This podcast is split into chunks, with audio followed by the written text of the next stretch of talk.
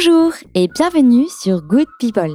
Good People, c'est le podcast d'Alan et surtout le podcast de celles et ceux pour qui les ressources sont avant tout humaines. Dans un monde où l'on vit plus vite, plus longtemps et où l'on souhaite toujours faire plus et faire mieux, Alan réimagine le système de santé pour le rendre extraordinairement fluide pour l'utilisateur.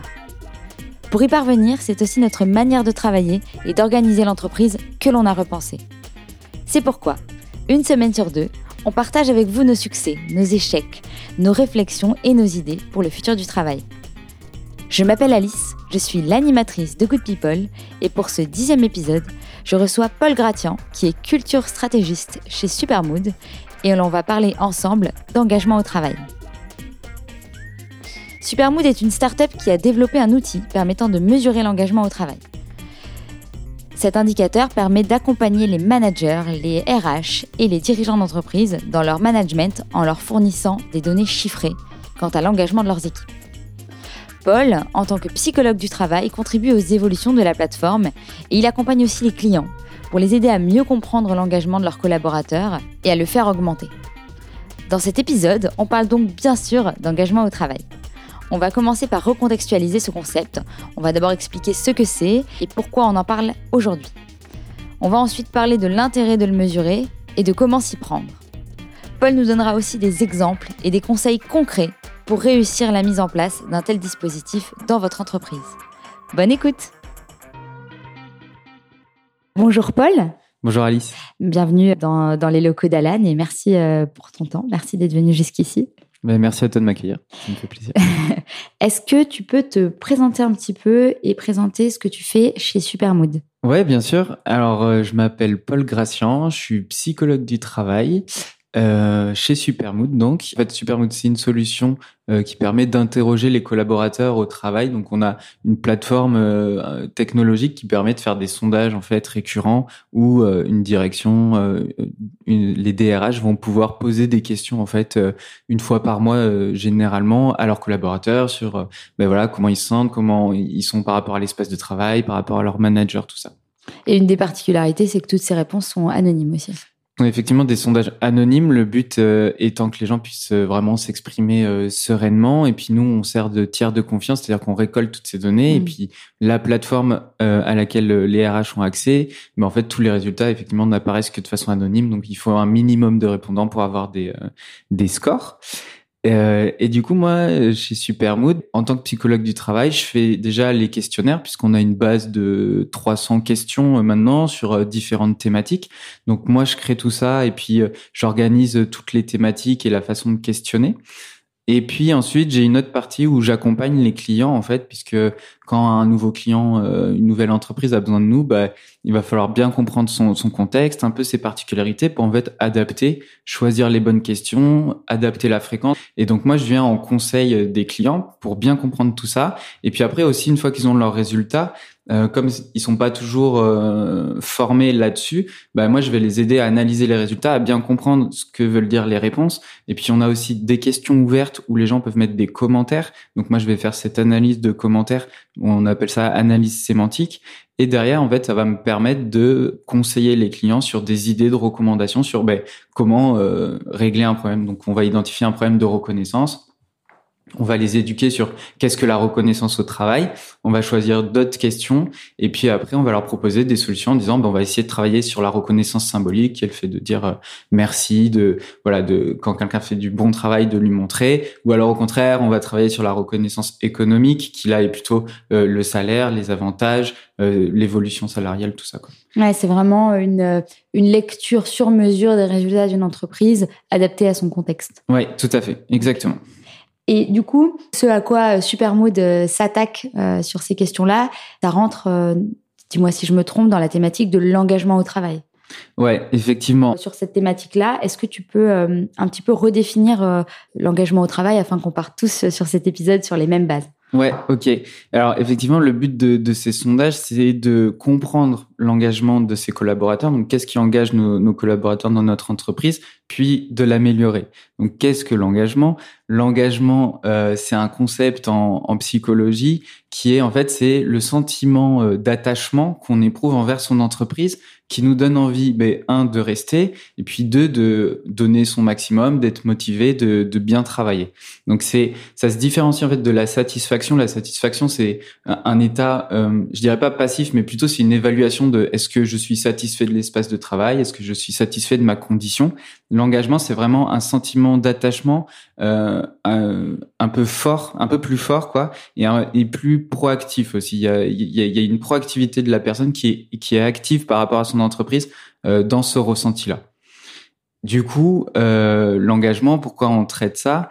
Euh, ben parce qu'en fait, il y a des études et puis il y a des, des use cases, si je puis dire, en tout cas des entreprises qui, qui ont montré que le fait d'avoir un fort sentiment d'engagement, au-delà d'être satisfait au travail, ben ça va, comme ça donne des gens plus, on va dire, motivés, qui vont plus faire de l'innovation et tout ça, et ben on arrive à relier ça à la performance business en fait de l'entreprise. Ce que dit l'engagement au travail, si je comprends bien, c'est que un salarié engagé est un salarié qui va être plus proactif, donc plus innovant, et il va euh, avoir un impact qui correspond à celui de sa fiche de poste, voire euh, même supérieur sur des aspects euh, qui se mesurent peut-être pas parfois avec une motivation pour ses pour ses collaborateurs, des petites choses qui va qui va amener dans le bureau au quotidien, alors qu'un salarié désengagé va plutôt être, dis-moi toujours si je me trompe, plutôt entre guillemets toxique pour l'entreprise parce que il va ramer à, à sens contraire quelque part.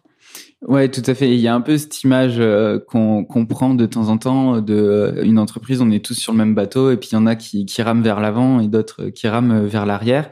Et euh, donc l'engagement, l'idée, c'est que tout le monde ait cette envie d'aller dans la même direction, effectivement, et donc de ramer dans la même direction. Donc effectivement, l'engagement, en tout cas dans le monde de l'entreprise, on l'accroche à tout ce, ce principe positif de dire euh, ben voilà j'ai envie de, de faire avancer ma boîte euh, dans le bon sens quoi.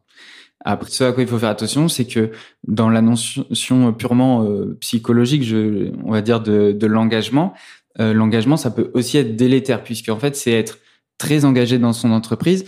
Des personnes trop engagées vont aussi aller en burn-out, en fait. Et euh, ça, il faut, il faut bien faire la part des choses. Et donc, c'est pour ça que c'est important que, que cette notion d'engagement, euh, qui est un peu en ce moment une notion fourre-tout, de dire oui, on veut des collaborateurs engagés, puisque du coup, euh, si les gens vont bien, bah, en fait, on utilise ça, on dit oui, les gens vont bien, mais en fait, c'est parce qu'on veut que le business aille bien. Si on va que là-dedans, en fait, ça, ça, risque de pas être forcément hyper efficace. Il faut faire attention aussi à ce retour de bâton que voilà des gens euh, trop engagés peuvent aussi euh, être en, en, surmenage en fait. Mm. Donc c'est pas forcément c'est un bon équilibre à trouver aussi. Il faut savoir se détacher aussi de son entreprise quand on rentre chez soi. Il faut arriver à ne plus penser à ça. Et donc nous c'est aussi ça qu'on essaye de mesurer euh, ce rapport vie professionnelle vie personnelle aussi quoi. Mm. Et euh, l'engagement euh, au travail, du coup, c'est une notion qui est, euh, qui est beaucoup revenue sur le devant de la scène ces dernières années. Comme si avant on n'en parlait pas en fait. Du coup, ma, ma question c'est pourquoi aujourd'hui c'est une thématique? Pourquoi aujourd'hui il y a des il y a des solutions qui naissent, donc Supermood et d'autres, mm. un peu partout dans, dans le monde, précisément pour s'attaquer à, à ce sujet-là? Ouais, bah alors je pense que c'est, euh, il y a eu un processus un peu d'évolution où en fait euh, dans dans les années 40 euh, on a commencé à, à se soucier en fait du de la santé euh, des travailleurs, surtout de la sécurité en fait. Et au début c'était physique. Et donc après il y a eu les premières lois qui ont obligé le port du casque quand on travaille des choses comme ça. Donc des trucs de sécurité très physiques et puis après, les, les lois ont, ont, évolué en même temps qu'en fait nos connaissances sur le fonctionnement humain et sur ce que le travail, comment le travail pouvait impacter la santé euh, des, des hommes. En fait, on s'est rendu compte que c'était pas forcément seulement physique, mais ça pouvait aussi être psychologique, euh, de, de l'usure psychologique au travail. Et donc il y a eu des lois pour cadrer tout ça. Et donc toutes les entreprises se sont vues maintenant sont dans l'obligation en fait de mesurer les risques et physiques et psychologiques dans leur mmh. entreprise. Donc ça a donné lieu aux enquêtes de, de RPS, risques psychosociaux, et de QVT, qualité de vie au travail. Donc, au début, on est parti en fait des risques psychosociaux, qui sont en fait les risques psychologiques au travail. En, gros, si je simplifie un petit peu. Sauf que de ces risques-là, ça c'est très négatif comme approche. Donc les entreprises ont voulu avoir une approche plus positive. Là, on est passé donc sur la qualité de vie au travail, qui est pas euh, je mesure les risques, mais je mesure aussi ce qu'il y a de positif et comment, euh, au-delà de dire je mon travail ne nuit pas à ma santé, mais en plus mon travail, je peux me sentir vraiment bien. Ça, c'est la, la, qualité de vie au travail. Et après, on a encore passé sur une, une autre phase où du coup, ces études, il y a eu des études qui ont montré voilà que mettre les gens dans des bonnes conditions, en fait, ça avait un impact positif et pour les personnes et pour l'entreprise.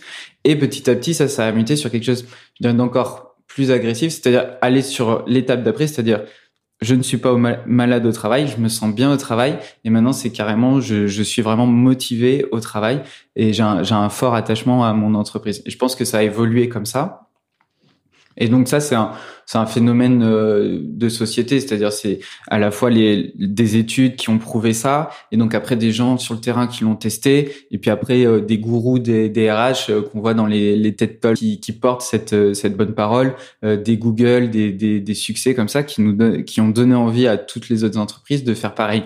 On fonctionne beaucoup par l'exemple. Moi, j'ai beaucoup de, de clients quand je vais les conseiller, ils vont me dire qu'ont fait les autres et qui, qui a fait quelque chose. Et en fait, dès qu'il y a eu des, des success cases, un peu des, des succès, euh, des études de cas à succès, et ben là, ça fait boule de neige. Et, euh, et je pense qu'il y a eu un peu cette, euh, cet effet-là. Et je dirais que ça se couple aussi avec un autre phénomène de société, qui est que l'accès au travail s'est durci euh, après euh, les 30 glorieuses euh, et tout ça. Et, et maintenant, même des bacs plus 5 ont du mal à avoir un accès, accès au travail. Et en fait, on s'est rendu compte en sociologie que plus on a du mal à avoir accès au travail, mais en fait, plus on s'en détache. Et c'est pour ça que les jeunes générations, en fait, sont, se détachent du travail puisque le monde du travail n'a pas, ne veut pas vraiment d'eux. Et donc, eux, en mécanisme de défense, maintenant, on en voit beaucoup qui disent, bah, ok, le monde du travail veut pas de moi, bah moi je veux pas du monde du travail. Et c'est un peu comme ça qu'est né ces, choses-là. Et donc on a toute cette génération euh, euh Z de millennials euh, qui font du clientélisme un peu en, en entreprise, c'est-à-dire ils viennent et puis il faut qu'ils aient euh, le télétravail, la terrasse, qui soit que le, les locaux soient bien, etc. pour qu'il ait des bonnes conditions. Sinon ils restent pas, ils vont ailleurs. Alors qu'avant on avait vraiment une carrière linéaire. Et donc tout ça, ça a augmenté en fait le taux de turnover, les taux de départ euh, dans les entreprises. Et l'engagement, en fait, il est euh, négativement corrélé au taux de turnover. Donc plus les gens sont engagés, moins ils partent. Et du coup, ça, il y a eu un peu une urgence qui s'est créée du côté des entreprises euh, de retenir euh, leurs talents, en fait. Et, euh, et, du coup, cette rétention des talents, elle passe par l'engagement. Et je pense que ça, ça a servi aussi ce, ce marché de l'engagement. Euh, ça lui a permis de se développer. Oui, c'est vrai que quand un salarié part, il part avec bah, sa connaissance euh, de l'entreprise, le temps de formation que l'entreprise a investi sur lui et sa force de travail. Donc, euh, un grand turnover, c'est non seulement, et puis sans parler des, des liens humains qu'il a tissés avec l'équipe, donc un un départ peut être euh, plus ou moins impactant. Donc un gros turnover, ça a quand même un, impact négatif euh, plus ou moins soutenu. C'est très coûteux. Donc on a euh, cette thématique d'engagement au travail qui, qui s'impose de, de, de, fait lié à, des évolutions sociétales. Mais pourquoi la, la mesurer finalement? Alors pourquoi pourquoi mesurer euh, l'engagement? Parce qu'effectivement, euh, quand, j'ai parlé de Supermood, j'ai dit qu'on faisait des, des, des, sondages, mais qu'on fait en fait principalement, c'est qu'on essaye de prendre cette mesure de l'engagement, en tout cas de, de la qualité de l'expérience collaborateur.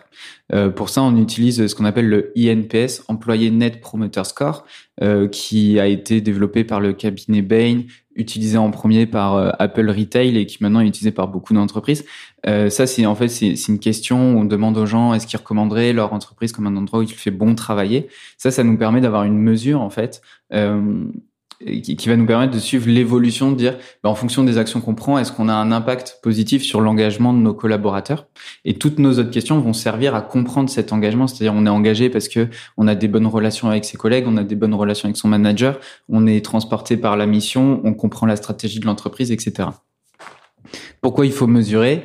Euh, Parce qu'en fait, déjà, il y a, comme je le rappelais un petit peu, il y a la loi qui demande à ce qu'on mesure euh, les risques psychosociaux et euh, la qualité de vie au travail. Donc déjà, ça permet de rendre compte qu'on prend cette mesure-là, qu'on évalue tout ça. Et ensuite, en fait, ben, si on veut faire progresser quelque chose, il faut partir d'un point A. Et donc, la mesure, ça permet ça. La mesure, ça va aussi permettre de se comparer aux autres euh, aux autres entreprises, puisqu'on pourrait dire bon ben voilà moi mais euh, je pense que mes collaborateurs ça va, ils sont assez engagés, ils sont assez satisfaits au travail. Mais en fait la mesure ça permet d'avoir quelque chose un peu d'objectif et de se comparer aux autres. Et euh, il il y a un problème aussi de taille d'entreprise. C'est difficile de à la machine à café pour les RH de d'identifier toutes les problématiques qui se passent et quelle est vraiment euh, ben un peu la, la, qualité du climat social, euh, euh, comment se sentent les gens si on va pas leur demander directement et qu'on fait pas un peu remonter des chiffres qu'on peut comparer entre les équipes, qu'on peut comparer dans le temps. en fait, ça permet d'avoir de la visibilité sur sur ce qui se passe dans son entreprise, tout simplement. Hmm. Un peu comme euh, comme on a fait avec euh, avec les données financières. Maintenant, on, a ce besoin d'avoir des des données euh, humaines en fait, et puis ça va avec toutes ces nouvelles technologies qui le permettent. Avant, quand on faisait les les questionnaires papier, forcément, on en faisait un tous les quatre ans. Quand quand on est une grosse entreprise comme Total, qu'on a 100 000 collaborateurs, euh, on peut pas le faire tout le temps. Maintenant, on a une des technologies qui nous permet d'envoyer un, sondage sur euh, le smartphone des collaborateurs et en instantané, on a les résultats. Donc voilà un peu aussi pourquoi on le fait. Et puis on est dans une société euh, qui est de plus en plus euh, bah, menée par ce monde de la data et des données. Et donc même les, les services RH maintenant ont besoin de montrer des données, que ce soit en, en, en CODIR, en COMEX, pour attester ben, un de l'efficacité de leur travail ou alors pour euh, demander plus de plus de ressources pour euh, pour s'occuper euh, des gens dans l'entreprise quoi. Parce que souvent on dit on va dire oui j'ai besoin de ça il y a un problème. Mais comme c'est pas quantifié c'est difficile pour les directions de se rendre compte et de, de prioriser aussi. Hmm. c'est important ça permet de prioriser d'avoir des, des données quoi. Ouais. Et quels sont les signes qu'il faut mettre en place une solution pour pour pour, pour évaluer pour pour mesurer l'engagement des collaborateurs? Euh, alors les signes, il y a déjà, il y a les, je dirais qu'il y a les indicateurs RH un peu euh, de base qui sont déjà mesurés. Donc euh, on va avoir bah, typiquement le turnover, donc le, le taux de départ euh, ça, souvent, ça vient déclencher euh, ce besoin de dire on a besoin de comprendre ce que vivent les gens parce que on voit qu'ils s'y retrouvent pas dans l'entreprise puisqu'on a un taux de départ qui est important, donc on comprend pas. Nous, on essaye de leur apporter des choses et on comprend pas. Donc, il y a ces indicateurs-là. Euh, donc, je parle du taux de départ. Il y a le, le taux d'absentéisme aussi, le nombre d'accidents au travail, le nombre de, de choses comme ça, de, de personnes qui vont consulter un psychologue ou la médecine du travail. Ça, c'est tout ça, c'est un peu des, indicateurs de santé qu'on avait déjà. Après, on va avoir euh, les entreprises ont bien souvent euh, une, enquête annuelle en fait qui est déjà en place. En plus de nous, on se différencie puisqu'on fait des sondages fréquents, euh, alors que l'enquête annuelle, qui existe déjà puisque c'est une obligation légale, elle peut venir euh, tirer la sonnette d'alarme. Et donc ça, ça, va être des signes quand on voit qu'on a des scores faibles, des risques en fait, des risques psychosociaux ou une baisse de l'engagement, une baisse de la motivation due à ces premières enquêtes un peu historiques, ça peut ça peut venir euh, donner l'alerte. Après, c'est euh, aussi quand les entreprises se rendent compte qu'elles sont déconnectées de leur population, c'est-à-dire que la population est trop grande pour que vraiment ils la comprennent et qu'ils puissent aller voir au cas par cas euh, les personnes quoi. Donc euh, souvent on vient nous voir en nous disant on a besoin de se reconnecter aux gens, on a besoin d'avoir de la lumière sur euh, sur ce qui se passe dans notre entreprise. ça c'est un peu je dirais les signes pour moi qui mmh. Et en termes du coup de taille, ça concerne plutôt quel type d'entreprise? Parce que par exemple dans le dernier exemple que tu donnais, mmh. Euh, ça semble moins concerner euh, des petites équipes alors que dans d'autres, euh, ça semble général. Et en même temps, il y a cette notion de, de, quantité minimum de réponse au questionnaire mm. qui permet du coup de voir les scores. Donc, quel est ton, ton avis là-dessus, ta recommandation? Alors, je pense que le, le, besoin, il est proportionnel à la taille de l'entreprise, puisque plus on a de, de personnes, plus l'entreprise est grosse. Mais le nombre de, de, petits problèmes qui peut arriver, il est démultiplié. Donc plus l'entreprise est grosse, plus le besoin va être important. Et des solutions euh, comme celle de Supermood, euh, qui permet de faire des sondages fréquents, on a les résultats en instantané, où on peut euh, filtrer par équipe et en fait avoir une visibilité sur à la fois des scores globaux, euh, par exemple de reconnaissance ou de sens du travail, et après on peut zoomer par équipe. Mais on a une puissance de, de la technologie qui nous, nous aide à aller très vite, mais en fait on se rend compte aussi que ce besoin, il arrive très très vite euh, aussi chez les petites entreprises, puisque je dirais qu'à partir de 30 à, 30 à 50 personnes, bon, en fait, la direction, elle, commence déjà à s'éloigner euh, des dernières personnes arrivées qui sont qui sont déjà assez éloignées euh, d'eux. Et puis, même sur des groupes comme ça, Et puis même à partir au final de, de 20 personnes, tout le monde n'ose pas s'exprimer, tout le monde ne veut pas s'exprimer de la même manière. Donc des sondages anonymes, ça va toujours être apporter quelque chose de nouveau, permettre de libérer la parole. Euh, apporter un changement de culture ou renforcer une culture bah, de la transparence et de, et de l'écoute. Donc en fait, nous, on va adapter euh, notre accompagnement et notre offre en fonction aussi de la taille de l'entreprise. Mais je dirais qu'à partir de, de 30-50 personnes, on peut déjà commencer à se poser la question et se dire, il va me falloir euh, un baromètre, euh, une solution qui me permet euh, de récolter euh, de façon objective et anonyme euh, le ressenti de mes collaborateurs si je veux vraiment avoir des, des, informations fiables sur ce qui se passe dans mon entreprise et que ça m'aide à prendre des décisions en termes RH et gestion des personnes. Quoi. Ouais.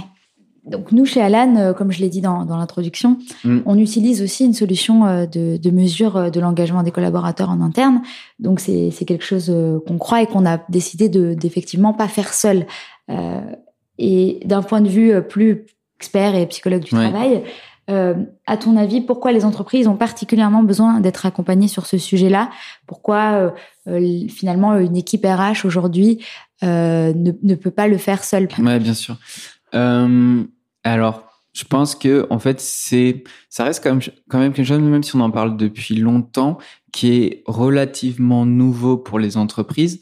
Donc, ils n'ont pas forcément la compétence euh, existante en interne, nous on voit quand, quand, quand on lance Supermood, il y a beaucoup d'éducation à faire. On a beaucoup de clients qui veulent qu'on les prenne par la main parce qu'en fait c'est la première fois, euh, au-delà euh, encore une fois de, de cette enquête annuelle qui est très institutionnelle et qui au final n'engendre souvent pas grand chose derrière. Là, c'est la première fois qu'en fait qu'ils ouvrent vraiment le, le dialogue et qu'ils ouvrent les, les vannes euh, des euh, de la voix des collaborateurs. Et du coup c'est très stressant pour eux. Ils l'ont jamais fait. Ils savent pas du tout euh, bah, quel taux de participation il faut avoir. Ils savent pas comment on annonce ça aux gens comment on, explique aux gens ce qu'on va faire. Ils savent pas quel type de résultats ils vont avoir. Ils savent pas quelles actions ils vont pouvoir mettre derrière. Donc ils se disent ça se trouve je suis en train de faire une grosse bêtise en faisant ça et, euh, et, du coup, je pense que c'est pour ça qu'ils ont besoin d'être accompagnés, d'être euh, rassurés. Et puis nous, du coup, on, on le fait sur plein d'autres entreprises. On a, on a différentes expériences.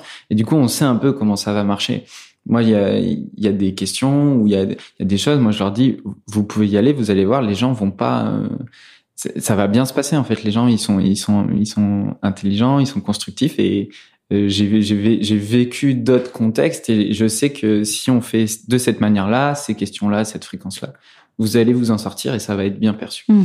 Je pense qu'il y a ça. Après, il y a ce côté tiers de confiance, encore une fois, où bah, nous, on a aussi une relation directe avec les collaborateurs. C'est-à-dire que c'est pas la direction qui pose des questions et qui récolte ça et il peut y avoir des problèmes d'anonymat. On a beaucoup d'entreprises qui nous disent, bah, je pense qu'on n'aura pas un bon taux de participation parce qu'on a déjà fait des enquêtes et il y a eu des problèmes d'anonymat, donc les gens vont plus vouloir euh, participer. Nous, on a euh, des normes euh, ISO, tout est sur des serveurs cryptés, etc. Et vraiment, encore une fois, c'est nous qui récoltons les données et on les redistribue. Et même nous, on a des, des clés de chiffrage qui fait qu'on pourrait pas faire tomber l'anonymat, même si on nous le demandait. Et donc, on sert vraiment de tiers de confiance comme ça, en disant aux collaborateurs et même à un manager qui peut avoir une difficulté dans son équipe et qui a pas forcément envie d'aller en parler à sa direction parce qu'il a peur euh, que ce soit mal perçu, peut directement venir vers nous. Et nous qui avons un œil euh, neutre, on va lui répondre. Et pareil, on va répondre au collaborateur, on va rassurer le collaborateur et on vient pour certifier que le, la démarche, parce que quand on fait ça, on, ça peut être mal utilisé aussi. On pourrait utiliser ces données pour euh, pour euh, saquer un manager, pour euh, surveiller. Et nous, en fait, on est garant de tout ça et on éduque les directions et vraiment on, on discute avec elles pour que la démarche reste toujours bienveillante. Et euh, typiquement, moi, je suis psychologue du travail, donc je suis soumis à un code de déontologie euh, des, des, psychologues où on, doit agir que pour le, bien des humains, euh, on doit être transparent, on doit toujours expliquer les choses euh, aux gens. Et ça, ça permet aussi de, en fait, de garantir sa démarche. Quoi. Donc, à la fois d'être pour les collaborateurs, euh, bah, avoir que les directions en fait aient une légitimité en disant c'est pas que nous en interne, c'est vraiment euh, une entreprise spécialisée avec des experts du domaine et qui n'ont rien à gagner à ce que on, triche sur les résultats ou pas, qui euh, encadre aussi cette démarche. Quoi. Mm. Je pense qu'il y a ça. Après, on a euh, parmi nos clients, ou je vois d'autres entreprises aussi, qui arrivent aussi à le faire tout seuls puisqu'ils ont euh, la compétence en interne, que ce soit un psychologue ou, ou des RH très bien formés qui ont fait euh, des formations spécifiques ou un master spécifique, en tout cas qui sont formés sur ces questions de santé au travail, engagement au travail. Et il y en a qui arrivent aussi à se débrouiller très bien toute seule, mais ça demande aussi du travail et du temps, quoi. Et mmh. après, c'est important sur ce genre de thématique d'avoir un regard extérieur. Quoi. Mmh. Et par exemple, est-ce que tu peux me, me parler euh, de euh, un ou deux euh, cas où la mise en place donc d'une solution d'évaluation, enfin une solution de mesure de l'engagement du travail a été bénéfique? Ouais, bien sûr. Alors du coup, heureusement, on en a, on en a plein. Euh, si je peux préciser un petit peu des, des du coup avec des, des types d'actions un petit peu concrètes qui ont, qui ont, permis des cas qui ont permis d'être d'être soulevés euh, euh, grâce à, à, une solution comme comme celle de Supermood et ce qui a été mis en place derrière. Mm. pour relever ce niveau d'engagement des collaborateurs. Ouais, bien sûr. Alors déjà, la, la, première bonne nouvelle, c'est que ce type de démarche, quand on l'a commencé euh, il y a quatre ans, ben, c'était nouveau, on savait pas en fait si ça allait marcher. Mais là, on se rend compte que quand même ça a tendance à marcher puisque globalement, euh, nos, les scores d'engagement sur euh, toutes nos entreprises, on, on, fait les calculs un peu de temps en temps, euh, augmentent d'année en année. Donc ça, c'est plutôt positif. Après, des cas particuliers qui, qui ont bien marché. Euh, un cas qui est très euh, qui est très euh, important et très conséquent pour moi, c'est euh, une entreprise de qui est dans le retail, dans la dans la vente, donc qui a des boutiques partout en France et ils ont 26 000 collaborateurs. C'est Fnac Darty. Euh, ben, eux, en fait, on a commencé au début sur un, petit nombre de collaborateurs et petit, petit à petit, on s'est déployé. Et maintenant, en fait, une fois par mois, il y a euh, leurs 26 000 collaborateurs qui peuvent s'exprimer euh, sur leur quotidien. Et ça permet aux DRH euh, euh, et, et, aux RH aussi de secteur, mais en fait, d'avoir une vue globale sur toute l'entreprise. Et il y a vraiment ce truc où euh, les, il y a des questions qui sont centralisées, mais après l'utilisation de l'outil et la mise en place d'actions en fait est totalement décentralisée. C'est-à-dire que chaque directeur de magasin, chaque manager d'équipe peut se saisir de ces résultats puisqu'il a accès lui-même à la plateforme, au, scope de son équipe et peut mettre en place des, actions. Et donc en fait, nous, sans même qu'on s'en rende compte, euh, on, on, quand on, on s'est mis à discuter avec eux pour dire, ben voilà, ça fait un moment que vous utilisez notre solution, euh, qu'est-ce qui se passe, comment ça marche. Mais en fait, on s'est rendu compte que partout, dans, sur tous les sites, il y avait tout un tas de petites actions qui avaient été mises en place. Donc c'est-à-dire, il y avait, ils n'avaient pas euh, euh, changer la stratégie de l'entreprise euh, euh, ou euh, mis en place un, un, grand système à l'échelle globale. Mais par contre, quand on allait euh, demander à chaque zone en fait de reporter un peu ce qui s'est passé chez eux grâce au, au sondage, on se rendait compte que bah, une équipe euh, avait fait ça, une équipe était partie au restaurant euh, tous ensemble, une équipe avait ritualisé un petit café euh, d'équipe, une autre équipe avait construit un espace extérieur pour pouvoir manger dehors tous ensemble, plein de petites choses comme ça. D'autres s'étaient lancés dans des formations managers. Et, et du coup en fait ça c'est un très bon exemple de bah en fait il n'y a pas que la direction, c'est pas que la direction qui pose des questions, reçoit les résultats comme dans une enquête annuelle et dire il faut qu'on mette en place des gros plans d'action. Non, en fait, comme on a créé un changement de culture sur plus de 20 000 personnes, en fait, eh ben, euh, ça a eu un impact décuplé puisque l'effort est réparti en plein de personnes. Au lieu que ce soit une équipe euh, de, de 10 RH qui doit faire tout l'effort, eh ben, l'effort, il est vraiment euh, partagé par tout le monde.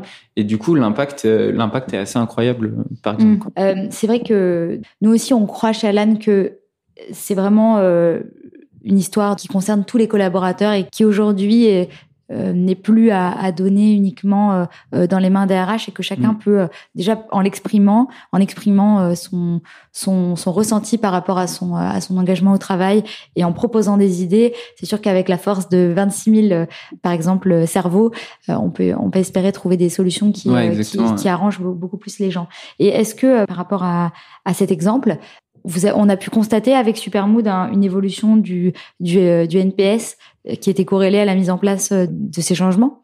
Alors, on ne fait pas des, euh, des ah corrélations directes dans le sens où euh, on peut pas mesurer l'impact, par exemple, de d'un resto en équipe, euh, un restaurant entre équipe, on va pas mesurer l'impact global.